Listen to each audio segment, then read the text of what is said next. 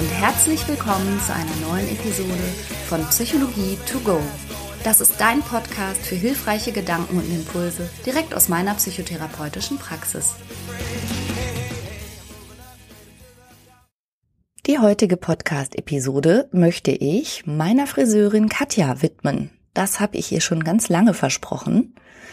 Und zwar ist das so, dass die Katja, wie auch ich, wir wohnen ja relativ ländlich, aber noch nicht mal nah beisammen. Also wenn ich zu Katja möchte, ist das weit. Und wenn die Katja thailändisch essen gehen möchte, dann ist das weit. Und wenn wir alle ins Kino möchten, ist es auf jeden Fall auch weit.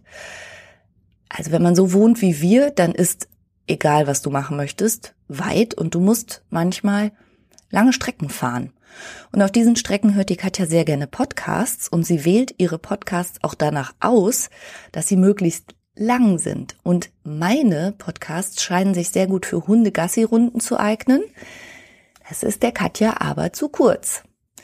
Die heutige Episode wird länger, so dachte ich zumindest, deshalb wollte ich sie der Katja widmen. Aber weißt du was, Katja? Jetzt, jetzt teile ich die Episode durch zwei. Ich teile sie einfach, so dass du in dieser Woche die, erste Hälfte hörst und in der nächsten Woche die zweite Hälfte. Und jetzt ist es doch keine bevorzugte Katja-Länge. Es tut mir leid, aber ich widme diese Folge trotzdem dir, meine Liebe. Und jedem anderen Menschen, der mit dem heutigen Thema, nämlich der Weg in die Therapie, auch was anfangen kann oder vielleicht schon lange damit hadert, sich endlich Hilfe zu suchen. Dir widme ich diese Folge dann auch ganz besonders. Okay, los geht's. Oh mein Gott, diese Episode startet maximal genervt. Ich habe jetzt 10.000 Mal versucht aufzunehmen, bis ich gemerkt habe, dass ich den Knopf an meinem Mikrofon gemutet habe. Äh. Und der blinkt zwar auffällig rot, aber aus meiner Perspektive konnte ich das nicht sehen. Hab jetzt also hier schon Schweiß vergossen, weil ich dachte, mein Laptop ist kaputt, ich kann nicht aufnehmen, was denn hier los? Und jetzt habe ich auch noch mitten hier ins Kirchenglockenorchester rein aufgenommen. Ja, aber egal, ne? Ich bin hier auf dem Dorf, hier klingelt's halt jede Viertelstunde. In der heutigen Podcast-Episode spreche ich mit meiner Zuhörerin Kati. Die Kati hat Psychotherapie-Erfahrung, allerdings war der Weg, bis sie endlich in Psychotherapie kam und auch jemand gefunden hat, den sie dann als wirklich hilfreich empfunden hat, gar nicht mal so kurz. Wir wollen heute nicht über Diagnosen oder über Katis ganz private Geschichte sprechen, sondern es geht tatsächlich eher so um die Erfahrung auf dem Weg in die Psychotherapie. Und anhand Katis Beispiel möchten wir gemeinsam dich vielleicht ermuntern, falls du in der Situation bist, dir Hilfe zu suchen, wenn du sie brauchst und möchten eben auch so ein bisschen die Möglichkeiten vorstellen. Zum Einstieg habe ich die Kathi als erstes gefragt, wann sie denn zum ersten Mal in ihrem Leben überhaupt so die Idee hatte, dass sie Hilfe brauchen könnte. Und die Antwort, die war schon richtig heftig und auch ein bisschen schockierend. Ich habe lange darüber nachgedacht und tatsächlich in der siebten Klasse. Da gab es eine Situation, an die erinnere ich mich heute noch. Da haben wir ein Klassenfoto gemacht und ich habe mich weggeduckt, um herauszufinden, wie es ist, wenn ich nicht mehr da bin. Ja. Mhm. Und ich hatte wirklich den Wunsch, nicht mehr zu existieren und wollte rausfinden, wie das ist. Und abends lag ich im Bett und dachte mir so, nee, das ist nicht normal. Ich glaube nicht, dass das andere Leute auch haben. Kathi hatte also bereits als Zwölfjährige das Gefühl, dass es ihr vergleichsweise gar nicht gut geht. Allerdings hat sie mir berichtet, dass sie in einem Elternhaus groß geworden ist, in dem psychische Belastung ganz schlecht angesehen war und wenn sie nicht gehorcht hat, hat sie mir erzählt, wurde in ihrer Familie ihr sogar mit dem Meisenjäger gedroht, also sprich eigentlich einem Psychiater, der dann das, was ihre Eltern jeweils als krank und nicht richtig empfunden haben, aus ihr rausholen sollte. Ganz kurz zur Erklärung an der Stelle. Psychiater und Psychiaterinnen, das sind Mediziner. Die haben Medizin studiert und dann sich im Rahmen ihrer Facharztqualifikation eben nicht entschieden, Herzspezialistin oder Dermatologe zu werden, sondern die haben sich auf das Fachgebiet der psychischen Erkrankungen beschränkt und arbeiten hier ganz vorwiegend auch mit Medikation. Und psychologische Psychotherapeutinnen, so wie ich, die haben Psychologie studiert und dann noch eine bis zu fünfjährige Weiterqualifikation als Psychotherapeutin oder Psychotherapeut gemacht. Das ist so im allgemeinen Sprachgebrauch manchmal so ein bisschen durcheinander. Was ist ein Psychiater? Was ist ein Psychotherapeut? Aber von diesen Feinheiten war jetzt die Kati natürlich auch meilenweit entfernt. Sie hat als Zwölfjährige einfach nur verinnerlicht, psychische Belastung oder sich nicht gut zu fühlen ist in ihrer Familie sehr verpönt gewesen und auch das Hilfesystem, ob nun in Form von Psychiatern, also Medizinern oder Psychotherapeuten, also Menschen, die einem mit therapeutischen Gesprächen weiterhelfen, das ist allenfalls gut gewesen, um Kinder einzuschüchtern und zu bedrohen und wurde nicht etwa als hilfreich irgendwie kommuniziert. Und das ist natürlich überhaupt keine gute Voraussetzung, um sich vertrauensvoll schnell irgendwo Hilfe zu suchen. Ja, ganz genau. Also mir war schon klar, dass ich mit meinen Eltern darüber nicht sprechen kann. Klassenkameraden haben irgendwann bemerkt, dass es Kathi nicht gut geht und haben sie ermuntert, mit einer Vertrauenslehrerin Kontakt aufzunehmen.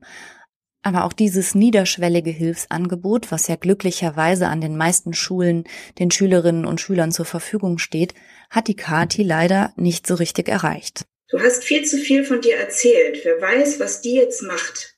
Nachher schickt die dich in die geschlossene, weil du so irre bist. Das war wirklich ein Gedanke von mir.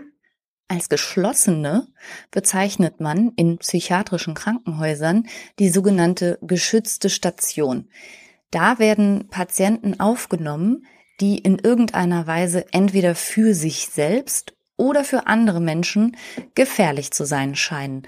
Und diese Station ist eben, weil man auf diese Patienten ein besonderes Auge haben muss oder möchte, tatsächlich abgeschlossen. Da kommt man nur mit einem bestimmten Schlüssel rein und man muss auch als Besucher klingeln. Und das hat schon für Menschen, die in diesem Bereich noch nie tätig waren oder gar keine Berührungspunkte hatten, etwas extrem Abschreckendes. Aber tatsächlich dient es letztlich dem, dem Schutz und es soll Leben retten. Das hat natürlich überhaupt nichts mit der Problemlage einer Schülerin zu tun, die vor lauter Angst vor dieser geschlossenen niemanden ins Vertrauen ziehen mag. Aber leider hat die Kati während ihrer gesamten Schulzeit immer noch geglaubt, jemand, der psychisch belastet ist, der wird weggesperrt, gegen seinen Willen derjenige ist irre, der hat eine Meise und das wird dann mehr oder weniger weggeschlossen und nicht etwa behandelt. Und so hat die Kati einige Jahre mit sehr schlimmen Phasen zwischendurch immer wieder versucht, ja, sich im Grunde selber zu helfen. Vor dem Abitur war ich teilweise so schlecht drauf, ich konnte morgens nicht aufstehen und ich konnte nicht lernen. Ich war unkonzentriert, ich war müde, wenn ich was gelesen habe, habe ich mir gedacht, so, okay, das bringt überhaupt nichts, was du hier machst. Und so habe ich wirklich meine Abiturnote verschlechtert. Trotz des spürbaren Leistungsknicks und obwohl sie bemerkt hat, dass sie nicht aufnahmefähig ist, sich nicht konzentrieren kann, nicht richtig alltagstauglich sich fühlte und streng genommen noch nicht mal gut in der Lage war, morgens auch nur aufzustehen, hat Kati die Idee, sich Hilfe zu suchen, erstmal buchstäblich für ein paar Jahre ad acta gelegt. Diese Gedanken und die Symptomatik, die war ja immer mal wieder da, mal wieder weg und mal wieder da, mal wieder weg. Und wenn dann die Sonne geschienen hat sozusagen und es mir gut ging, dann war mir klar, ach, du bildest dir das alles nur ein, das ist alles Quatsch. Ein Leben mit einer so schweren Symptomatik und einem teilweise vollständig umgekehrten Tag-Nacht-Rhythmus, wie es bei Kati auch der Fall war, verlangt einem extrem viel ab und es kostet unglaublich viel Kraft. Und dennoch hatte Kati natürlich überhaupt nicht das Gefühl, sie sei stark, weil sie das alles durchsteht, sondern ganz im Gegenteil, sie hat ihren ganzen Kampf trotz dieser Umstände auch ihr Abitur zu machen und weiterhin ihren Alltag zu bestreiten, eher noch selbst abwertend verarbeitet und hat ihre mangelnde Energie, ihre Freudlosigkeit und eben auch den Leistungsknick noch genommen als Beweis, dass sie es eben einfach nicht drauf hat, dass sie nichts kann, dass sie schlecht ist. Und dadurch wurde es eigentlich immer schlimmer. Das war wie so eine Spirale, die immer weiter nach unten ging. Und ich habe dann im Internet gelesen, was man alles dagegen machen kann. Nachdem dann auch noch private Verluste und Verletzungen hinzukamen, hat Kathi sich ein Herz gefasst und an einen Therapeuten eine E-Mail geschrieben und dieser hat ihr auch sehr nett und sehr professionell, wie sie sagt, geantwortet und hat ihr die Schritte genannt, die sie gehen könnte, um in eine Behandlung zu kommen. Und da haben sich der Kathi dann aber gleich mehrere Blockaden in den Weg gestellt. Die eine war, dass sie einfach nicht mobil war zu dem Zeitpunkt und nicht über ein eigenes Auto verfügte und gar nicht gewusst hätte, wie sie möglichst diskret in diese Behandlung hinkommen kann, also so ganz lebenspraktisch. Zum anderen hat sie aber auch bemerkt, dass sie diese im Elternhaus kultivierte Haltung, dass Menschen mit psychischen Problemen irgendwie nichts wert seien, doch sehr stark verinnerlicht hat und sie hat sogar gespürt, dass sie Menschen aus ihrem Umfeld und Bekannte von sich selbst, die offen damit umgegangen sind und über ihre eigene Behandlung oder auch ihre eigenen Klinikaufenthalte gesprochen hat, selbst stigmatisiert und abgewertet hat. Und aus dieser Falle kam Kati zunächst auch erstmal nicht raus. Als ich das wusste, dass die in therapeutischer Behandlung sind oder waren, da waren die so von jetzt auf gleich für mich nichts mehr wert. War für mich so dieser Gedanke, wer Hilfe braucht, der ist schwach. An dieser Stelle können wir uns vielleicht aber nochmal die statistischen Realitäten vor Auge führen. Also in Deutschland durchläuft nahezu jeder dritte Mensch im Laufe seines Lebens eine Phase, in der er oder sie klinisch relevante Symptome aufweist, die eine Behandlung rechtfertigen würden. Das bedeutet jetzt nicht, dass jeder dritte Mensch in Therapie geht, aber jeder dritte Mensch würde irgendwas aus dem großen Katalog der ICD-10 von A wie Angststörung bis Z wie Zwangsstörung auf jeden Fall die Kriterien so erfüllen, dass eine Behandlung gerechtfertigt wäre. Das bedeutet im Klartext, psychisch belastet zu sein und auch eigentlich sich hilfebedürftig zu fühlen, stellt jetzt rein statistisch gesehen überhaupt nicht die Ausnahme dar, sondern es ist absolut üblich und absolut zu erwarten, zumindest eine Phase im Leben zu durchlaufen, in der das so ist. Aber das war der Kati als junger Frau einfach überhaupt nicht klar. Und die Stigmatisierung psychischer Erkrankungen, die hatte sie eingeimpft bekommen und das hat sich ihr dann nochmal ordentlich in den Weg gestellt, als sie eigentlich schon lange Hilfe gebraucht hätte. Und was das pragmatische Erreichen von therapeutischen Leistungen angeht, da hat uns tatsächlich Corona ein bisschen weiter geholfen. Inzwischen sind viele Gespräche auch erstmal ganz niederschwellig online möglich. Abgesehen davon, dass die Telefonseelsorge ja schon lange telefonische Kontaktmöglichkeiten oder sogar Chatfunktionen anbietet für den absoluten Krisenfall nachts oder am Wochenende, dürfen inzwischen auch Psychotherapeuten ihre Sprechstunden teilweise online anbieten. Und das hätte der Kati als junger Frau total geholfen. Ich habe sie gefragt, was sie außerdem gebraucht hätte. Fehlertoleranz. Also ich lerne auch im Studium immer, dass Fehler eigentlich nichts Schlechtes sind, sondern dass man daran wachsen kann.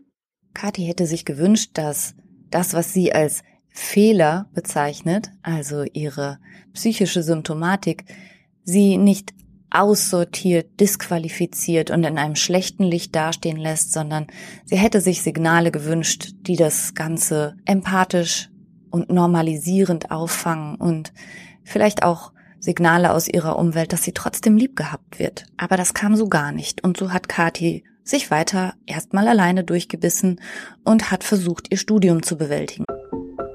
Jetzt kommt Werbung. Unser heutiger Werbepartner ist Frank. Und da fühle ich mich natürlich direkt ein bisschen emotional hingezogen. Weil du Franker bist? So in der Art. Nein, aber tatsächlich fühle ich mich deshalb auch hingezogen, weil ich denke, boah, mit drei Söhnen hätten wir das mal gerne früher gekannt, oder? Du meinst einen so günstigen Mobilfunktarif in so einem guten Netz? Genau. Also wenn die ihre Podcasts auf doppelter Geschwindigkeit durchhören und dabei gleichzeitig durch alle Apps hopsen, da geht ja schon mal so ein bisschen Datenvolumen drauf. Auf jeden Fall. Wenn dann noch ein bisschen Streaming dazu kommt, dann ist ruckzuck der Monat zu Ende. Ja. Aber auch unsere Podcast-Hörer, von denen wir wissen, dass sie unseren Podcast sehr gerne im Auto und bei längeren Fahrten hören, verbrauchen natürlich auch etwas an Datenvolumen. Und das alles ist mit Frank kein Problem mehr. Denn es gibt jetzt einen äußerst günstigen Tarif im besten D-Netz. Mit Frank gibt es keine Vertragslaufzeit und damit auch keinen Stress. Man kann das einfach über App abschließen und da verwalten. 10 Gigabyte kosten 10 Euro und für alle VielsurferInnen gibt es 20 Gigabyte für 15 Euro. Und das ist wirklich, also wirklich so ein gutes Angebot. Und nicht nur, dass ihr neben diesem super Tarif auch noch eine AllNet-Flat habt und natürlich im auch getestet besten Telekom-Netz mit 5G surfen könnt. Nein, ihr könnt das sogar auch monatlich kündigen, was ich total gerne mag, ehrlich. Diese ganzen Vertragslaufzeiten ist gar nicht so meins, ne? Ja, ich weiß. Monatliche ja. Kündbarkeit ist Freiheit. Man ist also Frank und Fry. Ja. und das Beste ist, bis zum 30.06. gibt es nochmal 4 Gigabyte on top. Es gibt dann also 14 Gigabyte für 10 Euro oder 24 für 15 Euro. Und zwar mit dem Code Psychologie 4. Also sichert euch jetzt bis zum 30.06. mit dem Code Psychologie, großgeschrieben, 4, dauerhaft 4 GB monatlich extra. Und wie das funktioniert, das seht ihr in den Show Notes oder könnt es einfach unter www.frank mit ae.de slash Psychologie nachlesen. Oh, Franka, endlich mal gutes Netz. Ich bin so froh, ehrlich. ja, und die Kinder erst. Werbung Ende. Also man muss sich das mal vorstellen. Ich habe gelernt, ich konnte das. Ich stand am Klausurort vor dem Prüfungsraum und bin nach Hause gegangen. Mir ging es so dreckig, ich bin nach Hause gegangen. So, und das hat dann diese Abwärtsspirale wieder aktiviert. Und aus Vermeidung habe ich das dann abgebrochen. Ich wollte da nicht mehr hin. Dieser Ort, wo das heute ist, da kann ich, wenn ich heute daran vorbeifahre, was ja jetzt schon Jahre her ist, kriege ich immer noch Herzklopfen und spüre es bis oben in den Hals. So stark war das für mich damals. Wir reden also inzwischen von einem Leidensdruck, der über rund zehn Jahre bestand und schließlich darin mündete, dass Kati ihr erstes Studium abbrechen musste. Und diese lange, lange Zeit, bis man sich dann tatsächlich Hilfe sucht, die ist nicht ungewöhnlich. Ich habe leider keine aktuelle Statistik gefunden, aber zum Beispiel von Angst- und Zwangsstörungen weiß ich, dass teilweise durchschnittlich sieben Jahre vergehen, bis eine adäquate Behandlung in Anspruch genommen wird. Und das ist eine lange Zeit, die erstens unfassbar viel Leid erzeugt, aber gleichzeitig auch einer Chronifizierung der psychischen Erkrankung natürlich auch Vorschub leistet. Denn grundsätzlich muss man sagen, je schneller man in Behandlung kommt, desto besser. Viele Universitäten bieten ihren Studierenden inzwischen psychologische Beratung an. Diese Beratungsstellen, die beziehen sich häufig auf Prüfungsangst oder ähnliches, aber die sind auch eine tolle erste Anlaufstelle. Nur leider war das Kati von ihrer Universität nicht bekannt. Sie hat stattdessen ein weiteres Kapitel aufgeschlagen. Ja, wie gesagt, angefangen hat das dann mit Selbsthilfebüchern. Und ich hatte dir ja schon gesagt, ich habe mal durchgerechnet, was ich für Selbsthilfebücher an Geld ausgegeben habe. Allein in der Zeit von drei Jahren ähm, waren es 862 Euro nur für Selbsthilfebücher. Gelesen habe ich die nie. Es ging immer nur um das Gefühl, ich habe mir ja was gekauft, das ist jetzt das, das wird dir helfen. Ich konnte ja zu der Zeit nicht lesen. Das hört sich jetzt komisch an, aber die Konzentration war einfach nicht da. Ich konnte die Aufmerksamkeit nicht so lange halten. Es gibt schon sehr gute Selbsthilfeliteratur und wirklich wertvolle Impulse, die man lesen kann. Allerdings immer passend zur Phase, in der man gerade steckt. Und wenn die Konzentration und die Aufmerksamkeitsspanne das nicht hergibt, dann ist das schönste Buch im Regal natürlich nichts wert und schon gar nicht über 800 Euro, die Kati investiert hat in Selbsthilfeliteratur. Außerdem empfehle ich auf eine bestimmte fachliche Fundierung des Autors oder der Autorin zu achten und ganz schnell das Weite zu suchen, sobald jemand mit Heilversprechen hantiert. Traumaheilung in drei Stunden oder endlich frei von Depressionen mit dem und dem Kurs. Sowas ist unethisch und unseriös und das geht auf jeden Fall in die falsche Richtung. Die Berufsethik von Psychotherapeutinnen, Psychotherapeuten, Psychiaterinnen und Psychiatern verbietet sogar regelrecht mit dem Begriff Heilung Menschen falsche Hoffnungen zu machen. Denn bei bestimmten psychischen Erkrankungen oder ab einem bestimmten Grad der Chronifizierung reden wir ganz offen gesprochen über Linderung und über Verbesserung, aber eben nicht über Heilung. Also sobald dieser Begriff fällt, liegt der Verdacht nahe, dass hier jemand auf unseriöse Art und Weise versucht, eine schnelle Mark zu machen. Und ich habe mal geguckt, ich habe für Online-Kurse, wie du sie gerade beschrieben hast, von so Influencern und so, 550 Euro ausgegeben. Es ist Kathi eine ganze Weile schwer gefallen, erstens zu akzeptieren, dass die einfache Quick-Fix-Heilung vielleicht nicht möglich ist und vielleicht eben auch nicht, indem sie online einen Kurs konsumiert oder ein Buch liest, sondern dass es dafür auch einen aktiveren zwischenmenschlichen Austausch braucht. Wie sehr sie diese Selbsthilfeliteratur und dann auch diese Life-Coach-Online-Szene verfolgt und letztlich auch finanziert hat, hat Kati ihrem Freund und jetzigen Ehemann lange Zeit verheimlicht und verschwiegen. Und das wusste mein Mann auch eine Zeit lang nicht, weil der diese Scharlatanerie Online- und Life-Coaches sehr kritisch gegenübersteht. Der hat das natürlich irgendwann mitbekommen. Und er hat sich dann mit mir hingesetzt und hat gesagt, du hast diese Phasen immer wieder. Ist es nicht mal langsam Zeit? Und da habe ich, ich habe geheult und geschrien und ähm, ich konnte das auch in dem Moment noch nicht annehmen. Ich bin so froh, dass der doch bei mir geblieben ist und das alles ausgehalten hat. Und irgendwann, das war dann ein paar Jahre später, da habe ich mir dann gedacht, nee, so geht's jetzt nicht weiter irgendwann, wenn du so weitermachst, verlierst du den. Und der war, ist mein sicherer Anker. Der erste Mensch seit langer Zeit, der mir wirklich unvoreingenommen, ohne Bedingung Liebe entgegengebracht hat. Und das wollte ich nicht verlieren. Die Motivation, letztlich dann eine therapeutische Behandlung aufzunehmen, jemand anders zuliebe oder aus Angst, denjenigen zu verlieren, die ist gar nicht so selten.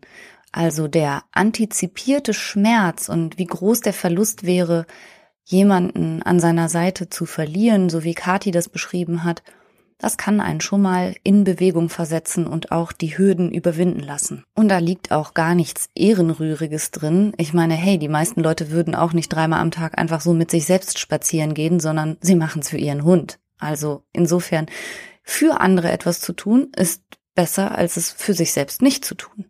Zu den Coaches möchte ich noch gerne einen Satz verlieren. Wissen ist nicht exklusiv und natürlich kann sich jeder Mensch auch außerhalb von einem universitären Kontext ganz viel hilfreiches, tolles Wissen aneignen und super hilfreiche Tools anderen Menschen vermitteln. Aber Coaching richtet sich per Definition an gesunde Menschen, die im Grunde an einem Feintuning interessiert sind. Coaching ist nichts zur Behandlung von psychischen Erkrankungen. Coaching beinhaltet keine Diagnostik, Coaching beinhaltet keine Therapieplanung und letztlich müsste man sagen, wenn man von einem Stimmungsspektrum ausgeht von minus 10 bis plus 10, dann haben Coaches im Spektrum von minus 10 bis sagen wir mal 3 oder 4 nichts verloren. Das kann in Ordnung sein, um Wartezeiten für eine richtige, adäquate und angemessene therapeutische Behandlung zu überbrücken. Aber nochmal, also Coaching ist für gesunde Menschen. Also zwischen vier also da war ich überhaupt gar nicht auf diesem Level, kann man nicht sagen. Hm. Ich war im Minusbereich und ich hm. glaube, dass, also ich würde mir das, wenn ich jetzt da mal überlege, als Coach nicht zutrauen, jemanden wie mich in dieser Situation damals äh, anzunehmen, aber das ist halt passiert. Und da muss ich sagen, das macht den Unterschied aus für mich jetzt, was Professionalität bedeutet, wenn man einsieht, da sind meine Grenzen, meine Kapazitäten, ich schaffe das nicht, zu sagen, tut mir leid, ich muss dich weiter überweisen. Das bringt aber einem kein Geld. Die Beziehungserfahrung mit ihrem Mann und von ihm zu spüren, dass er sie ganz bedingungslos liebt und sie nicht mit dem Meisenjäger oder mit der geschlossenen bedroht, sondern ganz, ganz offen mit ihr immer gesprochen hat und sie in allem ganz wertschätzend unterstützt hat, hat Kati extrem gut getan. Aber auch Beziehungen heilen keine psychische Erkrankung und auch Partner sind keine Therapeuten. Kathi fühlt sich von ihrem Mann zwar sehr unterstützt, aber sie hatte immer noch keine psychiatrische und keine psychotherapeutische Behandlung. Ich habe das dann auch lange Zeit selber probiert mit Johanniskrautkapseln und äh, so Koffeinkapseln und sowas die unglaublich teuer waren. Da kann ich dir gar nicht sagen, wie viel Geld. Ich habe viel Geld dafür ausgegeben und mir ging es, ich war immer so am Zittern. ne? Weil man denkt ja, ich bin müde, also brauche ich Koffein. Das hat die Anspannung nur noch mehr erhöht. Das war furchtbar. Und auch das höre ich ultra häufig. Menschen gehen lieber nicht zum Psychotherapeuten, sondern lesen ein Buch, Menschen lassen sich nicht die passenden Medikamente verschreiben, sondern kaufen sich lieber was im Drogeriemarkt. Und das hat aber entweder manchmal keine Wirkung oder ganz unerwünschte Nebenwirkungen. Katis Mann ist Mediziner und als solcher nicht unbedingt begeistert von diesen frei verkäuflichen Präparaten und er hat es ganz geschickt gemacht und hat der Kati schlicht und einfach aus einer Zeitschrift eine Studie vorgelegt, die verschiedene Drogeriemarktpräparate miteinander verglichen hat. Und da kam eben genau das raus, dass die entweder keinen nennenswerten Wirkstoff enthalten oder nicht das, was sie sollen oder Nebenwirkungen verursachen. Dann hatte ich so Schiss. Das habe ich alles weggeschmissen, das wollte ich alles nicht mehr nehmen. Viele Menschen gehen weit in ihrem Versuch der Selbstmedikation oder eben um einen Besuch beim Psychiater, beim Facharzt, bei der Fachärztin drumherum zu kommen. Und streng genommen auch das Glas Rotwein am Abend, um besser schlafen zu können, gehört schon zu den dysfunktionalen Selbstmedikationsversuchen. Also ich möchte an dieser Stelle unbedingt nochmal appellieren, mal zu überlegen, ob etwas, was im Labor gezielt zusammengebastelt wurde, um möglichst viel Wirkung zu erzielen mit möglichst wenig Nebenwirkung, ob das nicht vielleicht die vernünftigere Alternative sein könnte. Ich habe mir dann versucht, Termine zu machen versucht in dem Sinne, dass ähm, wenn man dann sowieso in so einem Loch drin ist und kaum Kraft dafür aufbringen kann, sich die Zähne zu putzen, ja, also da so auf dem Level war ich zu der Zeit, ähm, dann schafft man es auch nicht unbedingt zu sechs verschiedenen Tageszeiten sechs verschiedene Leute anzurufen oder sich die Nummern aufzuschreiben. Und da hatte ich wirklich das Glück, dass ja, dass es hier so eine so eine Anlaufstelle gibt, ähm, für Menschen, die jetzt erstmal nicht wissen, wo sie hin sollen. Ich, von der AWO ist es, glaube ich. Ähm, und da habe ich mir dann einen Termin gemacht und die haben mich auch genommen und die haben mir gesagt, okay, bring äh, ein EKG mit, bring ein Blutbild mit, dann schauen wir zusammen. Da und da ist die Sprechstunde, sei bitte dann und dann da. Bis zu diesem Termin bei der Beratungsstelle hatte sich Kathi allerdings etliche Neins abgeholt, auf etliche Anrufbeantworter gesprochen und war auf etlichen Wartelisten sowohl in psychiatrischen als auch in psychotherapeutischen Praxen versauert. Tatsächlich kann ich als Psychotherapeutin nur meine Sicht der Dinge schildern. Ich könnte 24 Stunden, sieben Tage die Woche, also rund um die Uhr, arbeiten und hätte dennoch eine Warteliste. Die Berechnungsgrundlage, wie viele Psychotherapeuten angeblich ausreichen sollen, um dieser unfassbaren Menge an Anfragen gerecht zu werden, ist nicht weniger als ein absoluter Hohn. Das ist ein Witz, das kann ich gar nicht genug unterstreichen und es ärgert mich und meine Kolleginnen einfach wahnsinnig, dass an solchen Zahlen festgehalten wird. Das bildet nicht die Realität ab und die neuesten Zahlen der Deutschen Psychotherapeutischen Vereinigung sagen, dass sich durch Corona die Anfragen in den Therapiepraxen noch um 40 Prozent erhöht haben. Demgegenüber wurde aber kein einziger weiterer Therapieplatz eingerichtet und kein einziger weiterer Therapeut durfte sich niederlassen. Und in psychiatrischen Praxen ist das Bild ähnlich dramatisch. In vielen Praxen werden überhaupt keine neuen Patienten angenommen und das ist keine Nickeligkeit von den Ärztinnen und den Ärzten und den Therapeutinnen und den Therapeuten, sondern das ist Notwehr. Wir können nicht so viele Patienten versorgen. Ich mache unter diese Podcast-Episode mal einen Link zu einer PDF, wo ich ein paar Tipps zusammengestellt habe, was man tun kann, um irgendwo einen Fuß in die Tür zu bekommen und wie man die Wartezeit, bis die Behandlung losgeht, gegebenenfalls überbrücken kann. Schau da gerne mal rein. An dieser Stelle würde ich es gerne für heute bewenden lassen, wie es mit Kati weitergegangen ist und wie sie dann letztlich doch noch ihre Therapeutin gefunden hat und was sie auf dem Weg dorthin ansonsten noch erlebt hat und meistern musste, das kannst du in der nächsten Woche hören. Ich sag für heute erstmal ganz herzlichen Dank fürs Zuhören. Dir, liebe Kati, ganz herzlichen Dank für deine Offenheit und danke, dass du so viel uns hast teilhaben lassen an deinem Weg bisher. Und wir hören uns nächste Woche wieder. Tschüss. just right. All the doors are open, and things are coming together just the way I was hoping. Now I'm never giving up. No.